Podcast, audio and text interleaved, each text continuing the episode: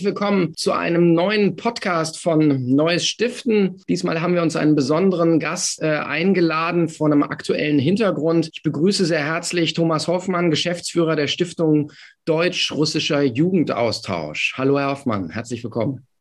Moin, moin. Ja, Herr Hoffmann, darf ich Sie gleich aus aktuellem Anlass fragen, wissen Sie noch, wo Sie waren, was Sie gemacht haben, als der Krieg ausbrach?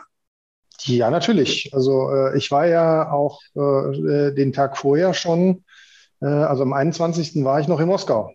Mhm. Ähm, und deshalb, äh, ich habe äh, äh, am 21. Äh, gab es eine Besprechung in Moskau, wo es um die jugendpolitische Zusammenarbeit ging und um Fragen, wie wir denn die Jahresplanung umsetzen und mit den Kollegen äh, dort äh, in einem äh, kleinen Raum gesessen und mhm. äh, wir hatten eigentlich gute Gespräche, weil unsere Jahresplanung eigentlich auch relativ voll war, aber wir hatten wirklich interessante Sachen vor und, ja. äh, und plötzlich fing der eine Kollege an, am äh, Fernseher rumzufummeln und äh, meinte, da passiert gerade was, da passiert was.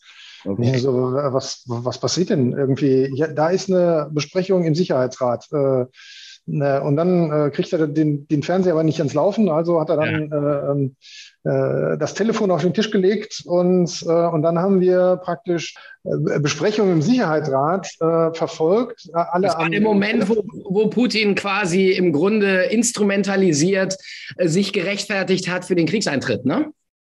Er, er hat es anders gemacht. Er hat ja, er hat ja sozusagen äh, alle, ähm, die was zu sagen haben, äh, vom Geheimdienst mhm. über Armee, äh, genau. äh, alle möglichen Dienste hat er ja da antreten lassen und äh, hat gesagt, irgendwie, äh, hier müsste jetzt aus meiner Sicht, äh, wollen wir heute darüber besprechen, soll sollen die äh, beiden Republiken äh, in der Ostukraine anerkannt werden oder nicht? Genau. Und, und aufgrund dessen, was dort gesagt wurde, war eigentlich mir schon relativ äh, schnell klar, dass es eigentlich nicht nur darum geht, sondern äh, die Rhetorik war ja, äh, äh, da ging es ja um, der Westen will uns vernichten.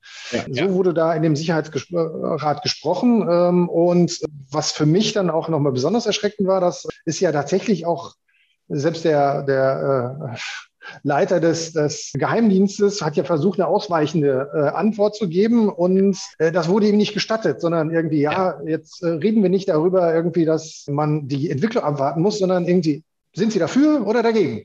Richtig. Ähm, und dann musste er irgendwann sozusagen, hat dann nochmal drei Schleifen gedreht, aber nein, er musste dann äh, tatsächlich die Antwort geben und aufgrund dessen, wie, wie da aufgetreten worden ist, war mir eigentlich klar, dass, äh, dass es eigentlich nicht nur darum geht, die äh, Republiken in der Ostukraine anzuerkennen, sondern dass es um viel mehr geht. Mhm. Um was war mir dann noch nicht so klar, aber dass es nicht nur darum geht.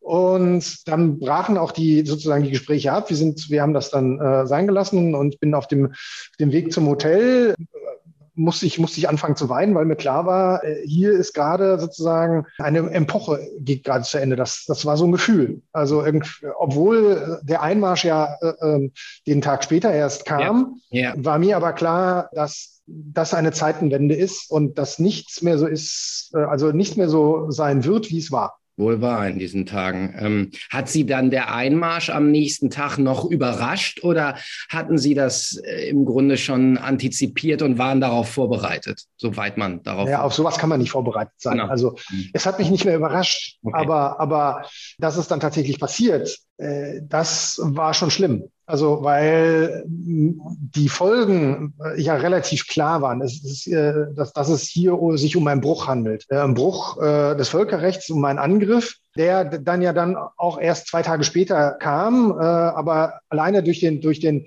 Einmarsch war auch klar, dass, dass hier Grenzen überschritten werden und dass, dass man das nicht mehr zurückdrehen kann. Ja. Und äh, das, da kann man sich nicht darauf vorbereiten, auch wenn man, wenn man äh, schon die Befürchtung hat, dass es so kommt, ist, ist es dann trotzdem schlimm, wenn es dann tatsächlich passiert. Nun sind Sie ja nicht nur, haben nicht nur eine offizielle Position, sondern Sie sind, das haben wir im Vorgespräch ja auch ähm, äh, ähm, besprochen, Sie haben auch äh, Verbindungen in beide Länder.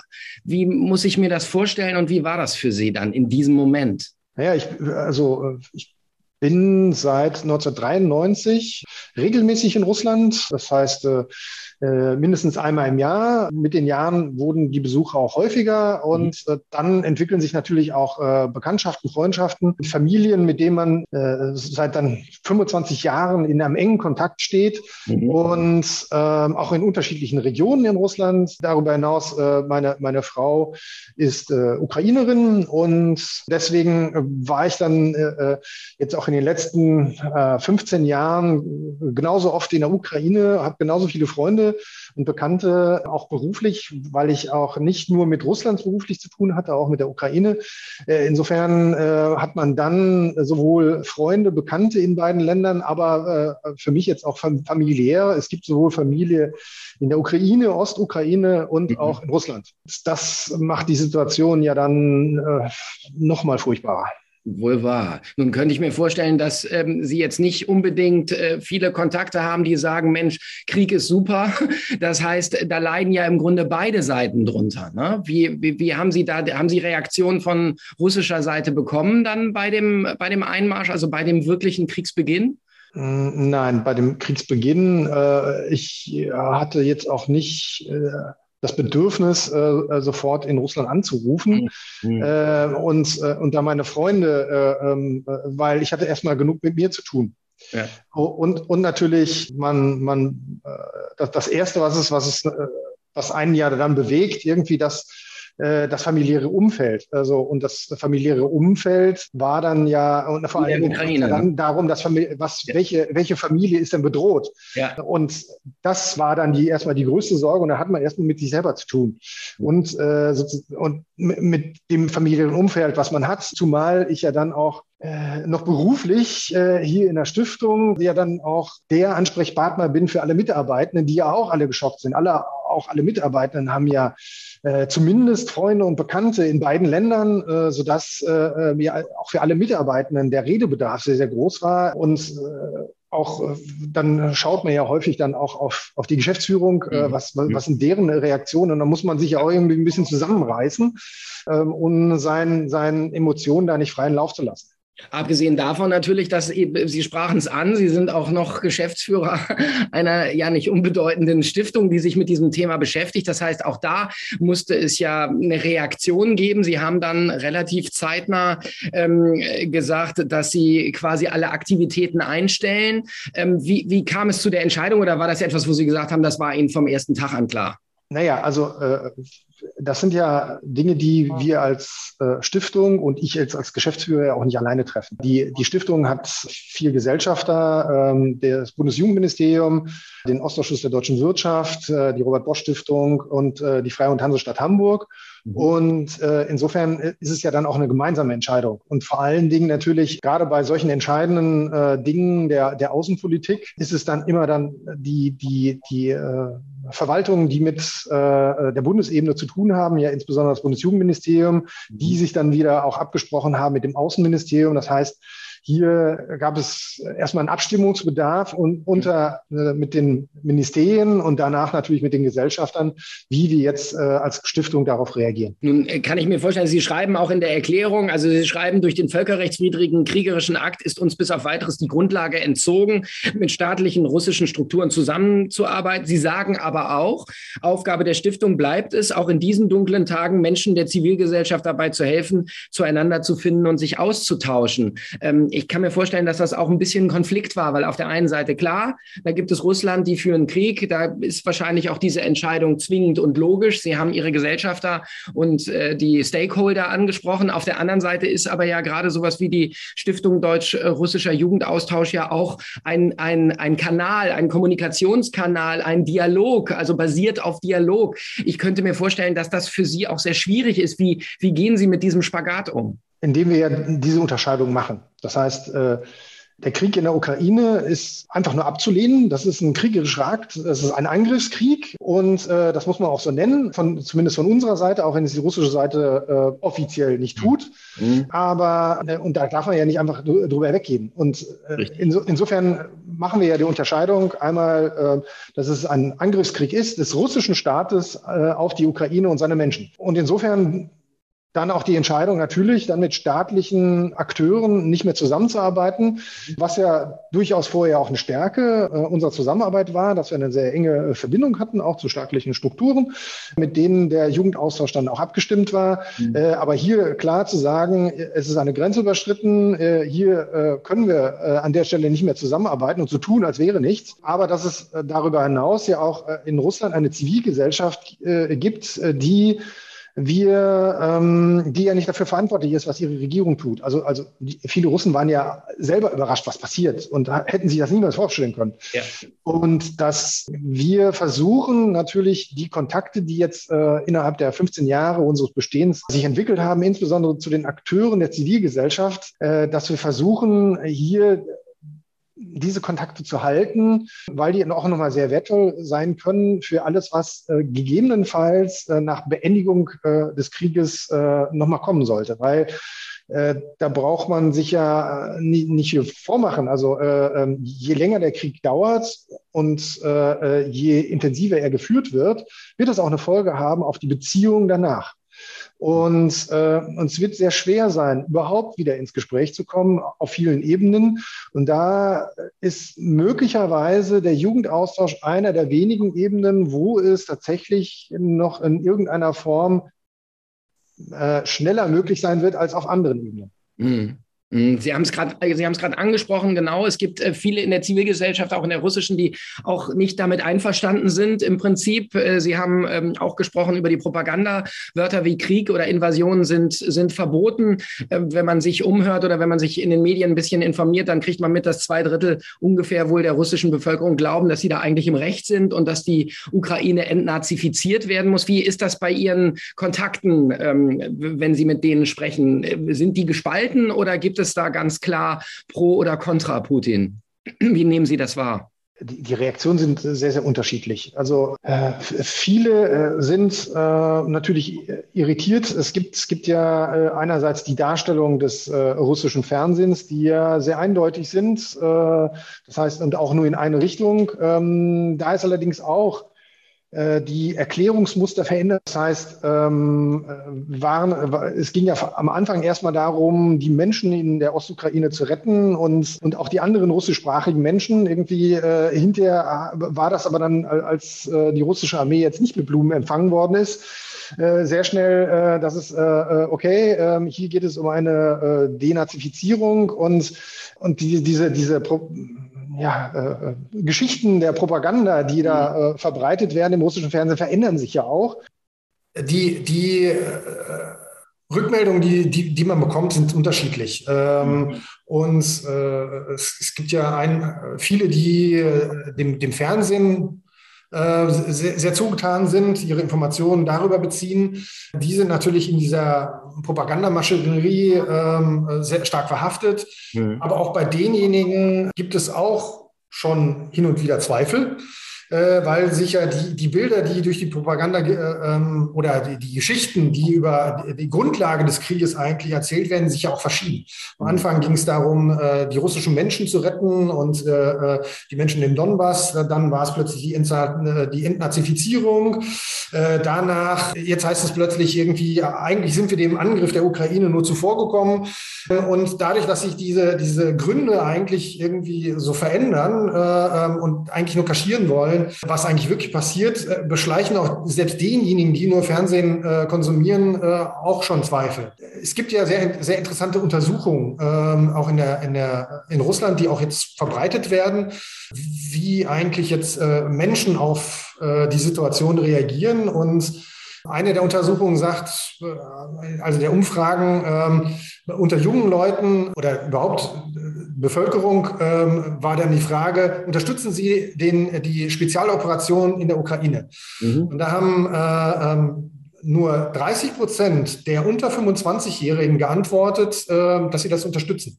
Mhm. Äh, alle anderen sind dagegen. Bei, bei anderen ähm, ist es bis zu 70 Prozent, die äh, das unterstützen und aus unterschiedlichen Gründen. Mhm. Sagt aber auch, dass gerade junge Menschen ähm, eher geneigt sind, dem, dem nicht zu vertrauen. Und da gibt es dann auch eine andere Umfrage, was benutzen Sie eigentlich an, an äh, Informationskanälen? Mhm. Und früher war es ja so, dass das viel auf Facebook und äh, Instagram und sowas bei jungen Leuten ähm, äh, sehr stark genutzt wird. Und das reduziert sich jetzt sehr stark auch auf äh, Telegram-Kanäle und äh, andere Formen. Und da ist es aber auch so, je älter die Menschen sind, umso weniger ähm, nutzen sie solche alternativen Informationshintergründe.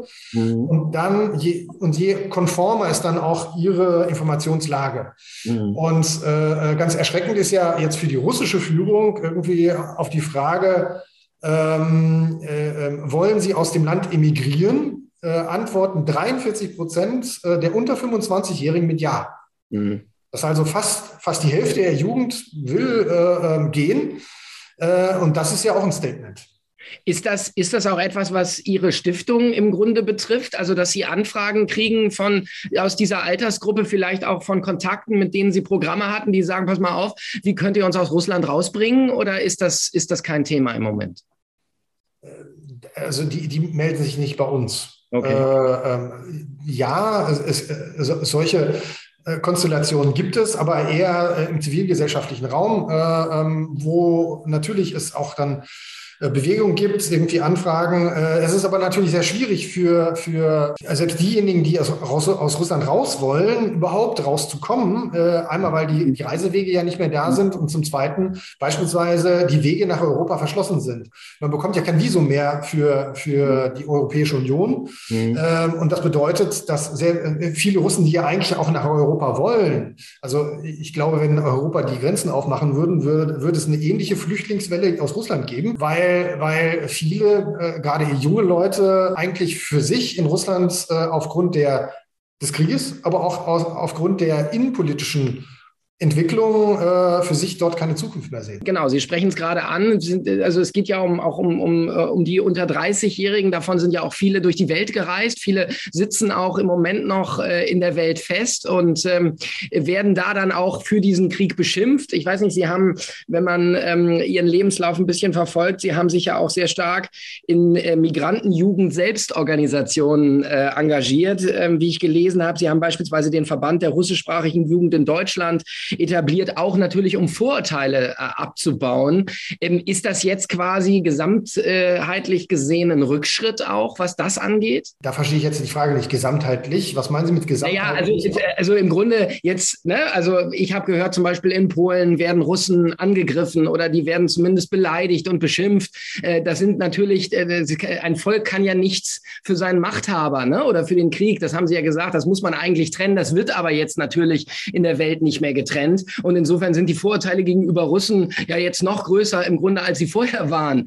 Ähm, ist das, das ist ja ein Rückschritt oder, oder wie sehen Sie das? Natürlich, äh, äh, auf der ganzen Welt gibt es Menschen und Menschen, äh, reagieren auf äußere Einflüsse und, äh, und natürlich äh, in der Natur des Menschen liegt es, äh, Dinge immer gerne zu vereinfachen und äh, in ein Schwarz-Weiß-Denken zu verfallen. Äh, da ist ja niemand so richtig vorgefeit. Irgendwie, äh, man kann sich nur bemühen, irgendwie äh, sich selbst äh, auch zu kontrollieren. Äh, ähm, und und äh, natürlich ist es so, dass, dass jedes Individuum für sich Entscheidungen trifft. Äh, und, man, äh, und jedes Individuum nicht für seine Gesellschaft und seine Regierung verantwortlich gemacht werden kann. Äh, jetzt für die, für die, wenn es um die Integration von russischsprachigen Menschen in Deutschland anbetrifft, ist es ja so, dass, dass äh, bei vielen man es an dem Namen noch hört, aber äh, ansonsten gar nicht mehr äh, sie zu unterscheiden sind von hört, ja. Rest der Bevölkerung. Mhm. Und äh, zumal, das ist ja ein Unterschied zu anderen Migrantengruppen, jetzt äh, ähm, auch äußerlich äh, russischsprachigen Menschen sich nicht äh, sonderlich unterscheiden von deutschen ja. Menschen.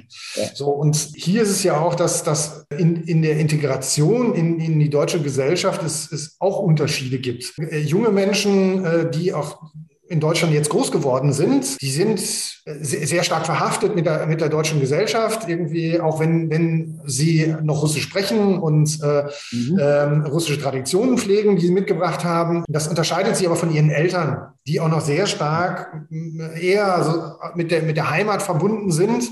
Mhm. Ähm, und äh, dann natürlich auch geneigt sind, gerade das äh, äh russische äh, Fernsehen zu konsumieren. Und da gibt es und natürlich. Putin sind auch meistenteils. Ne? Informationslage. Mhm. Genau. Und ja, es, natürlich gibt es, gibt es diese Fälle, dass äh, äh russische Menschen ähm, jetzt dafür verantwortlich gemacht werden, was, in, was Russland in der Ukraine tut. Andererseits gibt es ja auch viele russischsprachige Menschen, die sich gerade jetzt in der äh, Arbeit mit ukrainischen Flüchtlingen engagieren. Also gerade äh, in meinem Bekanntenkreis mehr als die Hälfte russischsprachig hier in Deutschland oder haben diesen Hintergrund und davon ist 80 Prozent auch sammeln auch für die Ukraine, mhm. schicken Hilfstransporte oder engagieren sich in der Aufnahme von Flüchtlingen. Und das darf man aber nicht vergessen, irgendwie, dass, dass äh, erstens äh, die, die hier groß geworden sind, die sind nicht viel anders als die, die äh, äh andere Bevölkerung und die jetzt aber auch für die es ja auch ein Schock ist, was da jetzt passiert und sich sehr stark engagieren, um ihren Beitrag zu leisten, dass äh, den Flüchtlingen hier äh, sozusagen zumindest eine vorübergegebene Heimat äh, und Fluchtort äh, gegeben ist. Was glauben Sie, wie sich der Krieg entwickeln wird? Ich weiß, Sie sind kein Prophet, aber Sie haben ja doch, Sie beobachten das sehr intensiv. Was glauben Sie, was jetzt in den nächsten Tagen, Wochen passiert oder wie schnell auch der Krieg zu Ende geht? Das kann man im Moment nicht sagen. Also äh, das ist da, da will ich mich jetzt auch in keine Spekulationen äh, hineinbegeben. Ich glaube nicht, dass der Krieg sehr schnell vorbei sein wird. Was bedeutet das für Ihre, für Ihre Stiftung? Sie haben gesagt, ähm, das könnte eventuell nach dem Ende des Krieges äh, ein Kommunikationskanal sein, auch ein wichtiger Kommunikationskanal in der Bevölkerungsgruppe. Wir haben uns darüber unterhalten, der, der Jugendlichen, der unter 30-Jährigen. Ähm, aber was bedeutet das jetzt für die nächsten Monate? Wie, wie sehen Sie Ihre Arbeit? Wie, wie wird es weitergehen bei Ihnen? Im Moment ist es, ist es ja auch so, dass wir sehr stark jetzt verhaftet sind mit, mit dem, was auf der nationalen Ebene wichtig ist. Und wenn, wenn äh, im Moment eine Zusammenarbeit mit, mit der russischen Seite gar nicht möglich ist, aus verschiedenen Gründen. Mhm. Erstens, weil äh, ähm, die Reisinfrastruktur ist ja gar nicht da. Mhm. Zweitens, wir als Stiftung können ja auch nicht, weil uns, unser Partner ja eigentlich eine staatliche Struktur ist. Aber wir äh, würden auch im Moment nicht dazu raten, tatsächlich digitale Projekte umzusetzen in der Zeit des Krieges ist. Äh, das kann man niemandem vorschreiben, aber ähm, es kann ja eigentlich auch nur irgendwie schief sein. Man kann ja nicht einfach äh, ähm, zu anderen Themen übergehen, die auch wichtig sind. Mhm. Klima, äh, Jugendbeteiligung oder was auch immer man für Themen wählen kann, sind andere Themen auch äh, sehr, sehr wichtig. Aber das, solange Menschen in der Ukraine sterben, mhm. äh, solange dieser Krieg dauert, kann man ja nicht zur Tagesordnung übergehen. Und äh, dementsprechend würde ich, würde ich es schwierig halten, jetzt auch über den Krieg zu reden, äh, wenn man äh, in Russland über den Krieg ja gar nicht reden darf, den man zumindest gar nicht so nennen darf. Und da kann man ja eigentlich nur davon ausgehen, dass, dass entweder die eine oder die andere Seite von dem, was man da tut, dann irgendwie enttäuscht ist. Und äh, davon hat ja auch niemand etwas. Mhm. Ähm, es gibt viele, die, die auch äh, sagen, wir wollen unbedingt die Kontakte erhalten. Äh, es gibt, äh, wir vertrauen unseren Partnern, äh, ähm, die sind nicht dafür verantwortlich. Und das unterstützen wir sehr, dass die Kommunikation erhalten bleibt, insbesondere zu, zwischen den Organisatoren. Und werden jetzt beispielsweise herausarbeiten, wie bleibt man in Kontakt, welche Techniken benutzt man irgendwie, was kann man da eigentlich sagen, damit man auch das Gegenüber nicht in Gefahr bringt. Ne? Also man kann ja äh, aufgrund des, der, der, der neuen Gesetzgebung in Russland, äh, wenn man äh, den Gegenüber zu Aussagen zwingt und die, die Aussagen irgendwie jemanden zu Ohren kommt, äh, Kenntnis erhält, wie auch immer, äh, dann äh, können bis zu 15 Jahre können die Leute dafür dann ins Gefängnis wandern. Und es ist ja auch so, dass nicht nur diejenigen, die sich aus Sicht der russischen Regierung falsch verhalten, äh, dann haftbar gemacht werden, sondern auch der familiäre äh, Zusammenhalt. Das heißt, irgendwie dann äh, äh, kann es auch sein, dass äh, der Vater Schwierigkeiten auf der Arbeit bekommt, wenn er zum Beispiel im staatlichen Dienst ist, dass äh, der Bruder, der studiert, plötzlich seinen äh, Studienplatz verliert. Das heißt, da muss man sehr vorsichtig sein und verantwortlich im Moment der Situation umgehen. Äh, Russland befindet sich im Krieg, auch wenn sie es selber nicht so nennen. Mhm. Und da ist die, die Aktionsmöglichkeiten tatsächlich sehr, sehr eingeschränkt. Mhm. Und wir wollen natürlich hier äh, eine Hilfestellung bieten für allejenigen, die Beratung brauchen. Viele sind ja auch überfordert mit der Situation. Gerade äh, viele Lehrer wenden sich an uns. Wie sollen wir denn jetzt äh, unseren Unterricht gestalten? Gerade wenn es Russischlehrer sind, äh, ähm, was, was machen wir mit unserem Unterricht? Mhm. Und wir wollen hier Hilfestellungen bieten. Was, was kann man jetzt tun, gerade in dieser Zeit? Und, und natürlich wollen wir äh, uns auch ein bisschen vorbereiten auf das, was danach kommt. Das heißt, äh, das Thema Friedensarbeit wird, wird in den nächsten Monaten für uns natürlich sehr kennzeichnend sein, mhm. da Techniken zu entwickeln, äh, wie, wie man das Thema aufgreift. Äh, das können wir dann ja auch in Friedensarbeit, bevor man es bilateral macht, ist es ja auch immer sozusagen eine nationale Komponente. Das heißt, irgendwie, es fängt ja auch immer bei einem zu Hause an. Frieden fällt nicht vom Himmel und dann äh, geht es auch darum, was, in, in Klassenzusammenhängen äh, in, in Deutschland treffen ja jetzt sozusagen äh, Flüchtlinge auf, äh, die schon hier lebenden Russischsprachigen und dass das auch gut läuft und dass äh, äh, letztendlich keiner von denen ist verantwortlich für, für das, was da passiert. Aber hier Hilfestellungen zu geben für Lehrer, für, für äh, Menschen, die uns ansprechen, äh, wie soll ich mit meinem Partner in Russland weiterhin in Kontakt bleiben, dass wir, dass wir auch äh, natürlich unsere Öffentlichkeitsarbeit anpassen müssen. Irgendwie, ähm, die kann nicht einfach so weiterlaufen, sondern mhm. überlegen, wie kann man, mit welchen Geschichten kann man nach außen gehen. Da ist beispielsweise natürlich eine, das, was wir vorhaben, dass, dass man die Geschichten erzählt von denjenigen, die im Austausch waren und äh, wie sie jetzt mit der Situation umgehen, was die Situation mit ihnen macht und mhm. um die persönlichen Schicksale ein bisschen, bisschen zu verdeutlichen. Insbesondere auch, es ist ja viele Familien, wo die, genau wie meine Familie, wo die Familie praktisch auf allen Seiten steht. Und, äh, und was das dann mit so einer Familie macht, um auch Verständnis äh, und dass man, dass man ähm, Menschen nicht für die, den Staat, aus dem man kommt, äh, haftbar macht, sondern auch immer die Person als Person wahrnimmt. Wunderbar. Ja, dann hoffen wir trotzdem beide auf ein schnelles Ende des Krieges oder zumindest der, der Auseinandersetzung da unten. Und ich wünsche Ihnen äh, viel oder wir wünschen Ihnen viel Erfolg bei Ihrer Arbeit und bei diesen Projekten und äh, würden uns freuen, wenn wir vielleicht, wenn dann der Krieg vorbei ist, uns dann nochmal unterhalten, wie es jetzt von neuem weiter fortgeht. Ich bedanke mich sehr herzlich, Herr Hoffmann, äh, für die Teilnahme an unserem Podcast. Vielen Dank. Sehr gerne.